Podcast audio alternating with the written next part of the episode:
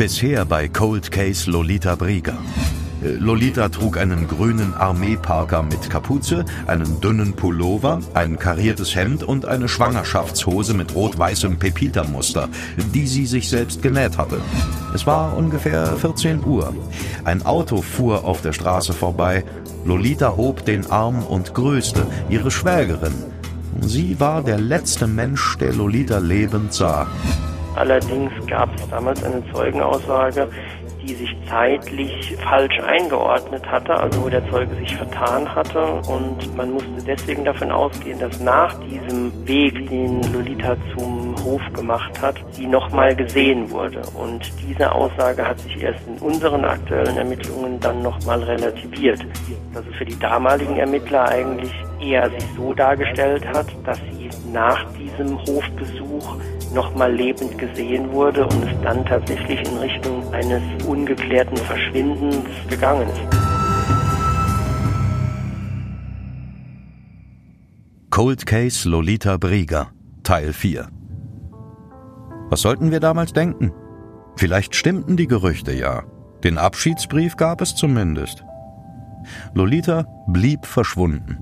Und irgendwann wurde ihr Verschwinden zur Normalität. Unser Landleben ging weiter. Nur ihre Mutter konnte sich damit nicht abfinden.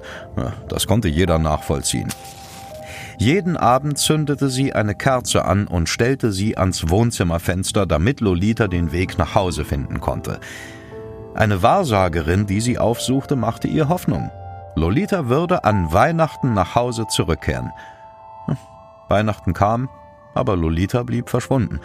Es kamen noch viele Weihnachten, an denen Lolitas Mutter am Fenster stand und zu dem kleinen Wald gegenüber ihres Hauses blickte. Lolita kam nicht. Die Welt veränderte sich. Fernab der Eifel fiel die Mauer zwischen den beiden deutschen Staaten. Jupps Mutter starb, sein Vater starb, Jupp erbte Land und Hof. Ich verließ die Eifel, kehrte der Heimat den Rücken. Ich war kein schwarzes Schaf, aber ich brauchte Luft zum Atmen. Erst Bundeswehr, dann Studium. Nicht Jura, sondern Maschinenbau. Etwas Handfestes. Das hatten mir meine Eltern geraten. Und vielleicht hatten sie sogar ganz recht damit. Weil mein natürliches Rechtsempfinden schnell mit der juristischen Praxis kollidiert wäre. Ich muss zugeben, dass Lolita in dieser Zeit etwas in Vergessenheit geriet. Ja, so ist die Welt nun mal. Ich gründete eine Familie, baute ein Haus. Nur bei meinen Besuchen in der alten Heimat kam manchmal der Gedanke auf, was wohl aus Lolita geworden ist. Vor allem natürlich bei Klassentreffen. Ihr Platz blieb immer leer, wir feierten ohne sie. Doch spätestens nach dem dritten Bier fragte einer nach Lolita, und die Spekulationen gingen wieder los, was wohl damals geschehen sein konnte. Oder ich dachte an sie, wenn ich am Haus ihrer Mutter vorbeifuhr. Oder an Jobs Hof. Er heiratete, ließ sich scheiden, hatte verschiedene Freundinnen. Lange hielt es keine bei ihm aus. Oder er nicht bei ihnen. Wer kann das schon so genau sagen?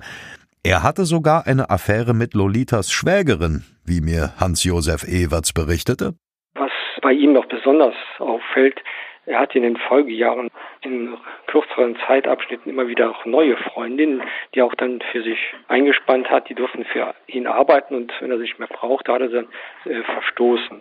Das Schlimmste war äh, für mich sogar, dass er ein Verhältnis mit der Schwägerin, also der Ehefrau eines Bruders der Lolita hatte. Die Jahre verstrichen bis im Jahr 2002 Kriminalhauptkommissar Wolfgang Schuh von der Polizei in Trier Lolitas Akte auf den Tisch bekam. Routinemäßig wurden dort in zeitlichen Abständen alte, ungelöste Fälle noch einmal hervorgekramt, um zu überprüfen, ob sie mit neuen technischen Methoden nun geklärt werden konnten. Lolita war in dem Sinne kein ungelöster Fall. Sie galt offiziell nur als verschwunden. Doch auch sie war ein sogenannter Cold Case. Anlass war, dass wir uns diesen Cold Case zusammen äh, mit dem Fachkommissariat nochmal neu vorgenommen haben und dann auf der Suche nach dem Täter die Akte nochmal komplett aufgearbeitet haben. Kriminalhauptkommissar Schuh ging bereits nach dem ersten Studium der Akte von einem Verbrechen aus. Er biss sich in den Fall fest, ließ DNA-Tests machen und befragte Zeugen von damals. Doch er kam nicht voran. Dabei glaubte er den Täter zu kennen und war fest davon überzeugt, dass es mindestens einen Mitwisser geben musste, der vielleicht noch lebte. Was ihm für seinen Verdacht fehlte, waren Beweise. Im August 2011, fast 30 Jahre nach dem Verschwinden von Lolita Brieger, setzte er all seine Hoffnung auf einen Fernsehbeitrag, in dem der Fall mit Schauspielern nachgezeichnet wurde. Vielleicht die letzte Chance, den Fall aufzuklären. Staatsanwalt Erik Same war damals mit im Fernsehstudio.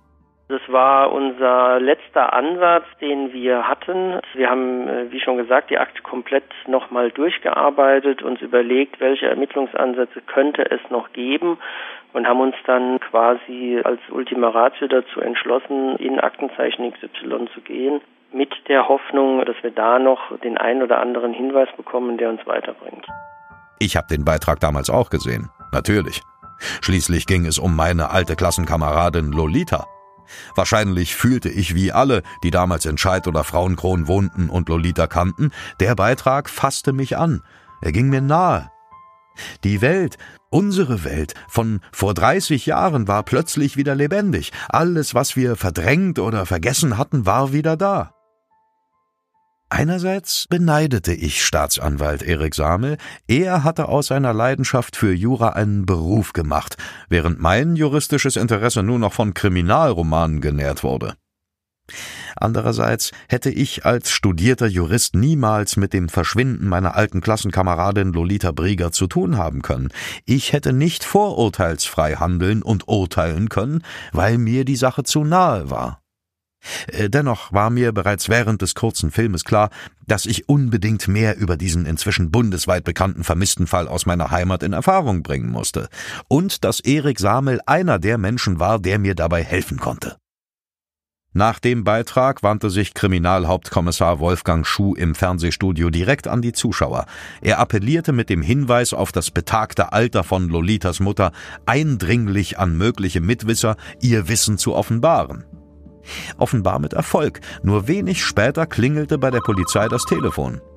Eine Frau aus der Eifel erklärte, dass es in ihrem Ort einen Mann gäbe, der in der Nacht nach Lolitas Verschwinden erst spät nach Hause gekommen wäre und seiner Mutter sagte, dass er nie erzählen dürfte, was in dieser Nacht geschehen wäre.